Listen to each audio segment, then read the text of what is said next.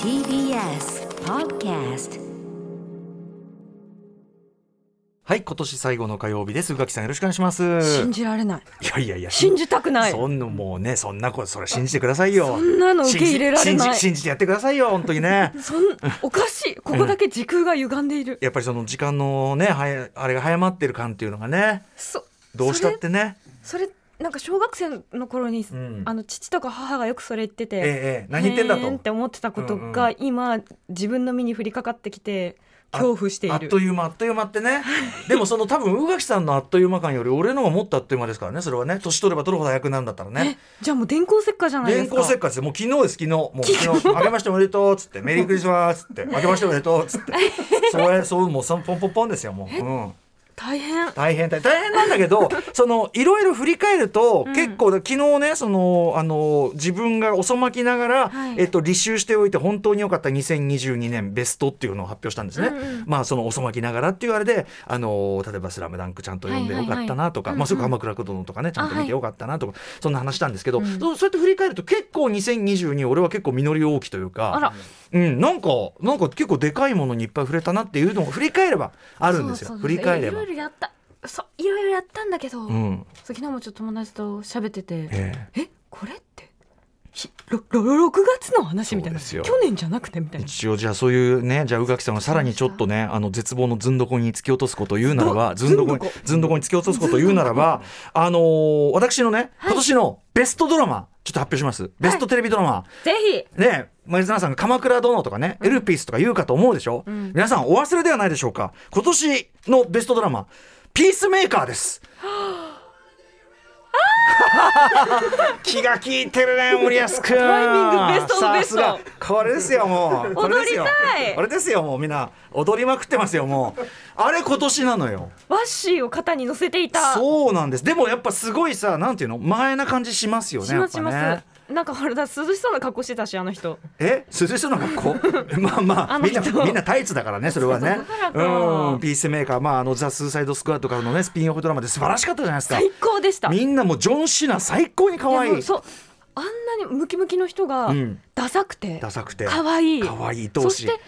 あんな映画ではクソ野郎だったやつそうがてかまあそのダメなとこはダメなんだけどね、うん実際クソなんですけど、うんでもちょっとずつでも彼にもかわいそうなところがありみんな人間でそうみんなそのなんていうかやっぱそのみんな自分という限界を抱えながらでもそこから一歩踏み出す人もいれば、ずっとそのまま体のまま人に暴力を振り続けるような人もいるなんかそのなんていうのかなだから本当に優しいそうねジョレームズ・ガンはつくづく優しいということは当ピーに優しいスメーカーもそうですようやくご覧になった「ガーディアンズ・オブ・ギャラクシー」のクリスマスホリデースペシャルもうそれクリスマスに見てやりましたよ最高でした そこまで撮っといてさあもう今日しかねっつって見ましたけども、いやだから本当にあのジェームズ・ガンっていうのは本当に心根が優しいやつだなっていうのはねねそう伝わるみんなを置いていかない人だなっうんてその正しい人だけ救うのはとても簡単なことだけどそうですそうじゃない人までこう手を広げてありがとうございます優しいねピースメーカー傑作でございます大好きだよアそうこフタれもーアーシックスジャンクションえ えー、なんだよ買ってかごめんなさい買ってかなんかその入ってから After City Junction. 12月27日火曜日時刻は6時今4分ですラジオドッキリの方もラジコドッキリの方もこんばんは TBS ラジオをキーステーションにお送りしているカルチャーキュレーションプログラムアフターシックスジャンクション通称アトロクパーソナリティは私ラップグループライムスターの歌丸そして火曜パートナーの小垣美里です宇垣さんとですねだからそのいろんなことを話し合いたいというのは明日、いあのシネマランキング発表で、あね私のまあムービーウォッチメンで扱った作品の中のベストをやるあななるほどその中だからちょっとこう狭まって狭はいるまっわてけるですね狭まってるし、はいはいあとまあいろんなゲストの方来てゲストの方は割とオープンな感じはでいはベいストを伺ったりするんですけど、やっぱぜひ宇垣さんもねあの最近もう映画コメント数という意味で は相当群を抜いたもそのうがあなんるですよ、うんコメント職人として働いてますそようねですねもう、はい僕も先ほどですねあの、はいようやくあの「あのこと」というあね出たはい、ちょっと痛いね、とこもあるあれでもでも非常に重要な今こそ重要な話をしている、もえーフランス映画見てきてですね、うんあちなみにその、えっと文化村で見てきたんですけど、はいはいあの文化村の下のミュージアムで今マリー・クワント展やってて この図録もの可愛さやば図録も超最高だし割とサクッと見れるんであそうなんですねはい、あのぜひ皆さん文化村のお帰りにサクッと寄ってはいかがでしょうか、めちゃくちゃマリー・クワントさんとにかく、まあ、洋服というのをそのなんていうかな女性たちそしてその階級を超えて解放するという、はあっるき種のり武器にしたわけですもそうんねそう完全になんていういうかなあの本当にアクティビスト的な発想があるっていうか、もちろんフェミニズム的な発想もありつつ、なんかねいちいちコレクションのなタイトルがこう皮肉が効いてたりして、めちゃくちゃいいかっこよかったです。えー行かなきゃはい、あのサクッと見れるんでマリー・クワント展で行ってきたりとかね、でなんだっけ何の話だっけあだからそあのことの見たあのことを見たりとかして、その見逃したやつを今頑張って見たりしてるわけですよ、はいはいそんな中宇垣さんはじゃあ何をベストに入れてるのかそうそうあのこともあ宇垣さんコメントコメンねト職人してましたそうなんですよだから油断ならねえみた いなね振り向けばやつがいる宇垣にさってねで勝手にが番組コールを始めるいや勝手勝手にするのはいいんだけど勝手にするのはいいんだけどあのなんていうのさすがにみたいなちょっとなんかさすがに話終わ ってねえしみたいな。ごめんなさい。ねえいや、ちょっと失敗だな。よくないやから、いいんですちょっとなんかいやいやいいんで年す末だからぶち上がってますね。ぶち上がっていいと思います。はい、あの熊崎熊崎君やね、あのひびちゃんが絶対にやらないことというのはね、やっぱ り宇垣さんやっていただきたいだ。からフリーになっちゃうんだな。うん、そうだね。フリー フリーになる人って大体そういうことかもしれません。そういうところがあるのかもしれませんねうん、ハセンさんお疲れ様でした。なんてそうでね、すねこういうのもありますよね。今度はハセンさんに。で宇垣さんね、うんえっと週刊文春シネマという週刊文春のえっと別冊でまあ映画特別別冊号のみたいな。私あのねと点取り表をずっと毎年やってたんですけどそう点ですよ取ねりが点取りがなくなりました今年かあそうらなでベスト企画になりましたっつって、うんであじゃあベストだと僕番組の方でやんなきゃいけないんで、うんうんつってちょっと今年は不参加だったんですけども、はいはいそしたらねパッと開いたらもう振り向けばやつがそこに宇垣美里そこにスルリと滑り込むうがき、うの一にうん俺がいるべきうの一 に すいません。ねえうでの継承者として。うの継承者ありがとうございますでじゃあぜひこれ宇垣さんご自身どうなんですかね私が読み上げてもいいのかな宇まあ垣さどんっのちでも大丈夫。これベスト10なんだけど、はい上位3位だけは一応順位がついてて、はい残りは順不動というようなそう形そうででしすょうね。かという気ね。持ちで書きました。いやでも浮気さんさすがのチョイスですよ私俺いいですか言っていいのいいのね、言ってね、えー下からいきますねじゃあ順不動の第10位というかね10個目、えースパイダーマンノーウェイホーあムこれは最高でしねえた。ごめん大なさい忘人れてになる話。今年の頭でしたからねそうなんですよ、はいちょっと忘れがちだけどでもやっぱ今年に入れるのであればっていう、うんはいそしてさすがウエストサイドストーリー見事な見事なこれはもう映画だぶち上がりでございました宇垣さんのあのスピルバーグ映画馬っていうあれが良かったですね うんまあそうそうそうそれそれそれっていう感じですよねそして、えー、ドントルックアップねこれもねこれはあのね、あのこっちのムービーウォッチメンの方は去年の一応公開枠なんあなで、るあほどはいのこれはちょっと枠外しましたけど、こそ結局私もベストに入れざるを得ないんで、ドントルックアップなんか入面ってきたら白すぎ。ますよね最高だよね、本当にね。ドントルックアップ。みんなえが聞いー、てた、そしてさらに、えー続いてじゃあ4つ目、トップガンマーベリック。これも入れざるを得ないって言そっうてもいいねんじゃないでしょうかこれはね、やっぱ他の方見ても入れてる方本当に多いですね。うんトップガンは本当にね。なんかどうしても、うんそして、えー私だけ聞こえるこれ私個人見な見逃しててあれですよあれだよそうだ俺が大阪で、うんあのーツアーだかライブだかの日に映画館でチケットまで買ってたのに結局起きれなくて行か なく行けなかったやつだ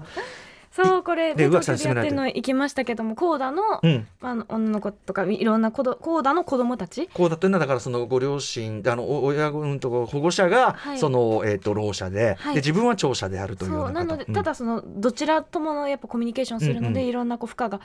ある種かかっていたりするっていうところをすごくこう近い距離で撮っていて、はいすごくあのなんて言うんでしょうねろう者についてか描かれてる作品うんってたくさんあるけど、まあ、コーダについてそれもかなり近いところ、もはやドキュメンタリーとか、うんうんまあ、ドキュメンタリーなのうんうんで、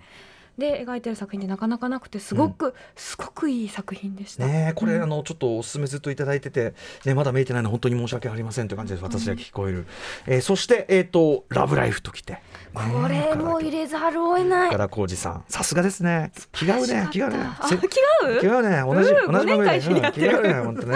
ね。そして、えー続いて、これはだから、えーっと、七つ目になります。えー純不動にはなりますが、えーある男、石こ川慶れ香。もさ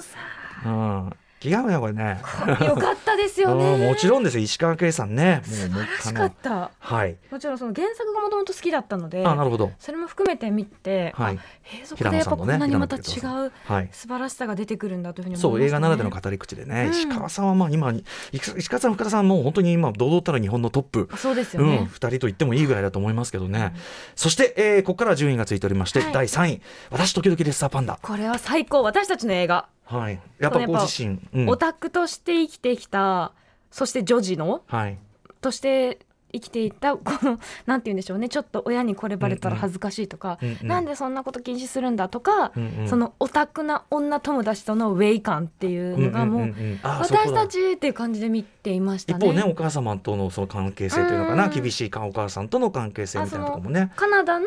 アジア系の,、うんうんあの女の子が主役でしたけれども、まうんあ多分おそらくですけどその長女にかかるであろう重圧って多分近いところがあうんうんうんうんると思うんですようね、んうんだから余計すごくこう入り込んでみ私てし事まいまとし、してた。うはいん、あのー全然タイプは違うけどさ「あの秘密の森のその向こう」とかはいさはいはいはいなんかちょっとに通じてるのが面白いなと思ったんですよ確ねか。にね母親が母親じゃない時もあったんだそうそうよそうねそうっていうことをすごく描いていてああとねこれ多分作品を作った人たちが絶対セーラームーン好きなんだわみたいな感じなところがあってなるほど余計に上がるっていうあーね、ピクサーでこれねあの配信で見る作品になっちゃったからでもちょっとあのなんていうかやっぱさすがだったねこれはね、 うんちょっと今年大きい一本でしたねこれね私とこビデオれのあのなんていうかメイキングみたいなのも一緒に見て、ぜひああーの見ていただきたいすごく良かったですへーそれこのも監督とかがそういはうい同意とか、そうですへーどういうふうに皆さんが作ったかっていう、うんさあ第3位が、えー私とレッサーパンダ宇垣美里さん、えーそして、え2位マイスモールランドこれはね今年の日本映画というか今年の映画を語るにあたってね、うんちょっと外せないとこありますよね。本当にうん実際きっともしかしたらあの社会を動かしたのかもしれないっていうところあそもうだねねありましたし、うんうんうんそれも含めそのどうしても私たちが見ないふりしているのか見えてないのかっていうところの問題をすごく突きつけてきた作品だったなって、まあ、現在進行形なんなら一刻を争うようないろんな件というかねあったりするんでマイスモールランドまさにありがとうございます、はい素晴らしかもううちの国の問題だよって、ね、俺たちの責任だよってもちねろんそうです。話でしたそして第1位いやー宇垣さんこんなにハマると は RRR いやーこれはね、うんその見てすぐだったっていうのもありますけど、えもえう脳がハックされてて、えーこれね無理なの宇み垣たさんいなの文章が大変面白い ので、えー読み上げさせていただきます1位 RR ね1位は神話こと見まがうハワイカロリーな映像の連打とクソデカ感情てんこ盛りで3時間の上映時間がもはや短くすら感じる RR あまりのエンタメ力の強さに脳をハッキングされまだ回復できていないだってそうじゃないですか。うんシラフじゃねえなっていう文章がね書いてありますもんねうんちょっとやられたなという感じでございいまやした。良かったですうね宇垣さんそんなにハマってくだいさやるとめちはゃくちゃちょっとこうんうのん年末年始空いた時間で、うんあの前作私まだ見てないのであそうかバーフバリをあのバーフバリはいやー見なきゃと思っておりますそう RRR それだけハマったんだったら間違いないと思います絶対好きじゃんっていうはい、いや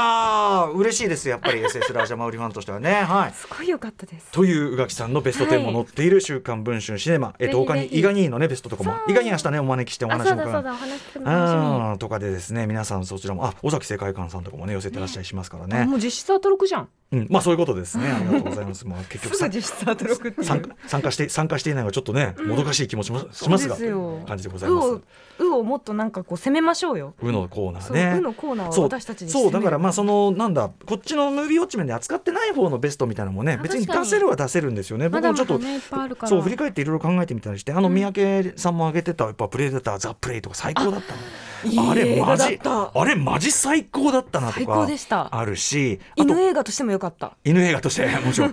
あとそうだなあの日本映画であの僕あの、えっと、コメントも寄せてトークショーも出たりしたんですけど岡田祐介さんの「誰かの花」っていうのがあってえ僕ーこれすごい押したかったんですよね。あの横浜のジャックベティの、えっと、何周年記念で作った作品なんだけど普通そういう時にこんなまがまがしい映画を作るかなっていうぐらい本当にあのヒリヒリと本当にね日本のあのアスカーファルファ・ファルハディへの回答という言い方をしてもいいと思うぐらい、えー奥田祐介さんの「誰かの花」僕これ押したかったなとかあってであとそうですねあのえっとあそこよあのグッチーズフリースクールがね配給した「サポート・ザ・ガールズ」とかも本当に素晴らしかっそたれし。ね皆さん言うから早くそ見たいと思いうつつとか、あと最近の配信ものとグッドダンスも買ってこれもネットフリックスもですけどねあダンのスジェシカ・チャステインとエディ・レッドメインであのドキュメンタリーもセットになってこうネットフリックスで配信されてたりしますけど、まあ、ある看護師が、まあ、不審死に関わってるんじゃないかでもそのエディ・レッドメイン演じるその不審な看護師はそのジェシカ・チャステインさん演じる、まあ、シングルマザーでね非職ですごくギリギリの暮らしをしてる彼女にとっては本当に支えになってあげてる素晴らしい人でもあって、なんかねこう人ってっていうかねこう感じがすごいしてくるあ見ねば、グッドナースすごく良かったしでその中いいですか私の、もちろん私のそのムービーウォッチメンとは別の、はいえっとベスト、うんベストワンみたいなものだけをちょっと唯一あげるなら、はい僕はやっぱあの水俣曼荼羅です原和夫監督のこれがやっぱり今年のあのムービーウォッチ面を別にするならばベストですね。っていうのはやっぱり見る前と見た後で完全に世界とか社会の見え方が変わるし、自分自身のそのなんていうかな行動とかみたいなまだこんなもんじゃ何をのんべんだらりとうん、なんかすごくやっぱそのマイスモルランドと同じで、やっぱりこうなんていうかなお前の責任でもあるぞっていうのを突きつけてくるところもあるし、あとやっぱりなんていうかな国化システムとかって何のためにあるのとあーその困った時に手を差し伸べるためじゃなければ何のために税金払ったりしてるんだろうってそう思でうすよね受け皿であるべきなのになのに全くそこが要するにもうシステム上助けるようになってないじゃんみたいな感じがしてしまうでそのやっぱ役員とか政治家たちは俺のせいじゃないもんねだってそういう決まりなんだもんみたいな俺に言われても困るもんみたいな人ばっかりで。うんじゃあどうせってことなのよみたいな。でみたいな風になってしまうであの新たなそのいろんな今水俣病って皆さんねあの教室で教科書で学んだことあると思うけど、あの全然そこからいろいろ知見が進んでて、あの今の最新学説ではこういうことになってるのにいまだにこうでそれも裁判あの最高裁判所が認めてるのに何も変わらないのはなぜだとか、はい、あそろそろメイン紹介いけということなんですが私のベスト水俣マンダラもし長い映画ですけどあのそれこそ年末年始にいいですそようね必ず見る価値がある作品だとか思いますので、ぜひお勧めしたいと思います。ということで本日の、えーメニュー紹介いってみましょう。 6時半からは毎月恒例企画歌丸さんが雑誌「ブブカ」で連載中の「マブロン」最新号で取り上げましたアイドル的ソングを発売に先駆けて聞いていきますパートナーは担当編集者の森田修一さん、はい、今日もめちゃめちゃいい曲いっぱいありますんでかけさせていただきたいと思います、そして7時からは日替わりでライブや DJ プレイをお送りする音楽コーナーライブディレクト今夜のアーティストはこちら DJ 岡田さん結構久々の番組ご登場でございます、えー今年良かったり DJ でかけた曲ミックスざっくりいやうん、でも DJ ってそういうもんだからね、うんふんわりしてるけど岡田さんが今年すげえ良かったと思ってた曲というのをご紹介やミックスしていただきますそして7時40分頃からの新概念提唱型投稿コーナーはあなたの心に残る褒め言葉を紹介するマイスイート方面こんなに嬉しいことはないそして8時台の特集コーナービヨンドザカルチャーはこちら2022年のヒップホップシーン総括特集 by 渡辺志保さんイエイイエイ、えーアメリカそして日本世界でもさまざまな不穏な影が渦巻いた2022年社会をビビッドに反映するラップミュージックは今年一体何を歌ったのでしょうか、えーこれからまでこう右肩上がりに拡大を続けてきたアメリカのヒップホップシーンまあ今のポップミュージックシーンの覇者となりましたが、そこにちょっとした変化見え始めたかなということもあるらしいあとやっぱり今年のアメリカヒップホップシーン語る上で外せない新人とは新しい人出てきた、えーあとアメリカに比べて日本のヒップホップシーンどうだったなどなど、えー番組でおなじみの音楽ライター渡辺志保さんに楽曲とともに本当にこの、えー特集を聞けばちょっと総括できるヒップホップシーンの話を伺いたいと思います番組では皆様からのリアルタイムの感想や質問などもお待ちしていますアドレスは歌丸 @tbs.co.jp 歌丸 @tbs.co.jp まで、えー各種 SNS も稼働中ですフォローお願いしますさらに各配信プラットフォームのポッドキャストなどで過去の放送もお楽しみいただけますそれではアフターシックスジャンクション行ってみようう Station. After Six Junction. さてこの時間は期間限定でお送りしているネットフリックスとのオフィシャルコラボレーション企画年末年始に見るべきネットフリックス作品はこれだキャンペーン配信作品に精通するゲストに年末年始にぜひ見てほしいネットフリックス作品を紹介してもらっていましたが、えー本日がなんと残念ながら最終回、えー今夜も海外ドラマ評論家の池澤聡さんとお電話がつながってます池田さんもしもしもしもし、こんばんは。はいこんばんはよろしくお願いしますはい、はい池田さんあの昨日はナイブズアウトグラスオニオンご紹介いただきました、年末のビッグタイトルですけど、あのウェンズデイ私もすげえ面白いってもハマってますけど実は宇垣さんもめちゃくちゃハマってるって全部見ました超最最高高っつってでしたもう何あの中二病のメンズで超可愛いんですけどっていうのとあのハンドの可愛さうん、ねえ あとイーニットとの友情あの同同室のね女の子そとう、ねあのデコボココンビ感たまりませんでした、はいあの部屋のデザインが面白いですよそうねお。しゃれですよね服装とかも含めてめちゃめちゃ良かっいいたよですねもう当然その世界観デザインも含めて美術も含めて最高ですよおねしゃれもう本当シーズン2が待ち遠しい、え池田さんありがとうございます本当にそういうのも紹介していただいて、さてさて、えー、と最終日の今夜は池田さんどんな作品をお勧めしていただけるのでしょうかはい。今夜はフランスのドラマ、ル・モンド・ドゥ・ドゥ・マン。えール・モンド・ドゥ・ドゥ・マン、うんえー明日の世界へをご紹介します。はいということでこれちょっと後ほど言いますが私はすごく近い話に感じたというか身近に感じました。おーはいということで、えー、と宇垣さんご紹介お願いします。はい、ル・モンド・ドゥ・ドゥ・マン明日への明日の世界へはフランスヒップホップシーンの黎明期を支えたユニットシュプレーム NTM のジョイ・スターとクール・シェンの奇跡を1980年代フランスのストリートカルチャーとともに描いたドキュメンタリーチックなドラマシリーズですネットフリックスで全6話が配信中となっていますはいということで池田さん、えー、とこちらどういう作品なんでしょうか。はい。えっ、とね、1983年に始まるフランスのパリを舞台にした全6話の青春群像ドラマです。うんはいえーとねご存知の通り、まあ、先駆ける1970年年代ってアメリカであの、まあ、ヒップホップが産声を上げて盛り上がったっていう、まあ、あの同じネットフリックスの「ゲットダウン」で描かれた通りですね、うんで、えー、と続く1980年代のパリを舞台に、えー、とヒップホップを通じて成功を夢見た現地の若者たちを描くうん青春群像劇です。はい、はい、で各話でね、これ1年ずつ進行するスタイルですね。うんうんはい、であと冒頭にあの実話と目撃者の証言に基づくっていうテロップが出るんですけれども、まあ、あのおそらくは当時の日本を知る歌丸さんもなんか共感できうるんよいうやな。ーこれ本当にねちょうど1983年から始まってつまりあの映画「ワイルドスタイル」が公開されたことで、結構世界中にそのなんていうかな局地的な文化だったヒップホップの実像みたいなのが広まって、はいあのオープニングであの後にあの DJ になっていく彼があのサンフランシスコでそのなんかブロックパーティーというかな公園でパーティーやってるので初めてそのスクラッチやってその2枚使い、ブレイクビーツでヒップホップ的な音楽像を紡いでいく様を見て衝撃を受けるところがあって、なんかそこのなんていうかな生々しさっていうか、で見よう見まねでやってみる感じとかのなんかねあのゲットダウンと比べてもさらにこうあんまりスタイリッシュじゃないっていうか本当にであのブレイクダンスとかも見よう見まねで、本当にやってる感じがうわーなんか俺たちみたいと思いながらリアルなんです ねそう感じうん、だから時代も同じだし本当にあのあやっぱフランスでフランスはとってもヒップホップ盛んな国ですから、あのあこういう始まりだったんだやっぱりと思ってすごいこうそれだけでもグッときちゃいました池田さん。はいえーとね、で第1話は1983年で、まあ、あの1話で1年ずつやっていくと、うんあのシュプレム NTM が正式に結成される、えー1989年という前年までを描くという構成ですね。はいはい、で登場人物なんですけど、まあ、10代の少年ディディエがいるんですけれども、まあ、パリのある場所でブレイクダンスをするグループをそうと遭遇してうん衝撃を受けるという、うんはいでまあ、そんなディディエは結構そのお父さんから DV を受けたりしそてうあのちょっとかわいそうな青年な、うんあ少年なんですけど、うんあのまあ、皮肉にもね音楽好きの父親の影響を受けて、うんブレイクダンスの道で成功できないかとうん決意しますね。はいうんえで一方あのもう一人いてあのブルーノっていう少年がいて彼はサッカー選手として将来を嘱望されたんですけど、あの偶然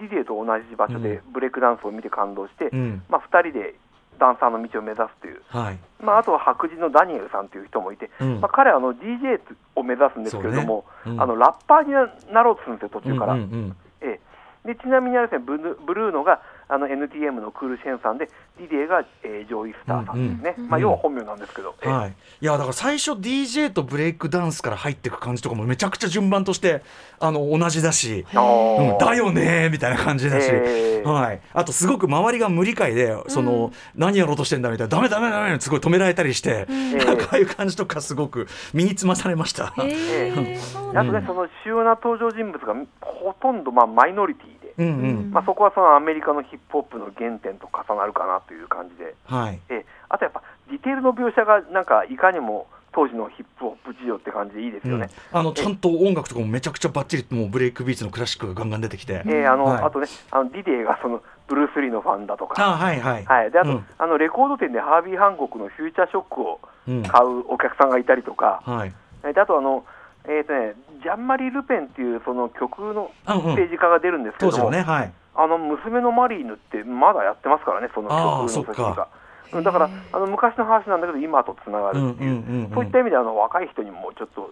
ね、共感できるところあるかなっていう。うんはいはい確であかのにこれ基本的にサクセスストーリーで、うんあの登場人物たち割とブレまくるんですけれども、うんうんまあ、ブレるのは青春の特権かなというふうに思いましたね、うんええあのかなり普遍的な内容だと思いますのであの1年の締めにふさわしいと思いますいやなんかねすごい本当にあのアメリカのこういう話と違って、やっぱ当たり前に最初からそこにあったわけじゃない人たちの話だからすごい僕はやっぱ近く感じるっていうかなねんか。その日本とフランスっていう違いがあるだけでそうそう、うんでやっぱりフランスは本当にヒップホップはなんかもう独自の本当にあの大国でもあるから、なんあかーすごくリスペクトと共感を持ちながらすごく見ましたあとなんか本当にねちょいダサなとことかがねすごいねなんかもう分かるわーっていう、あの、ね、髪型気にする少年とかいてね、うん、あの気にするほどの髪型かよっていうねはい、えールモンド・ドゥ・ドゥマン、えー、明日明日の世界へご紹介いただきました、えー池田さんありがとうございましたどうもありがとうございましはた、い、ということで年末年始見るべきで、えー、ネットフリックス作品本日までご紹介しました皆さんありがとうございました Station. After Six Junction.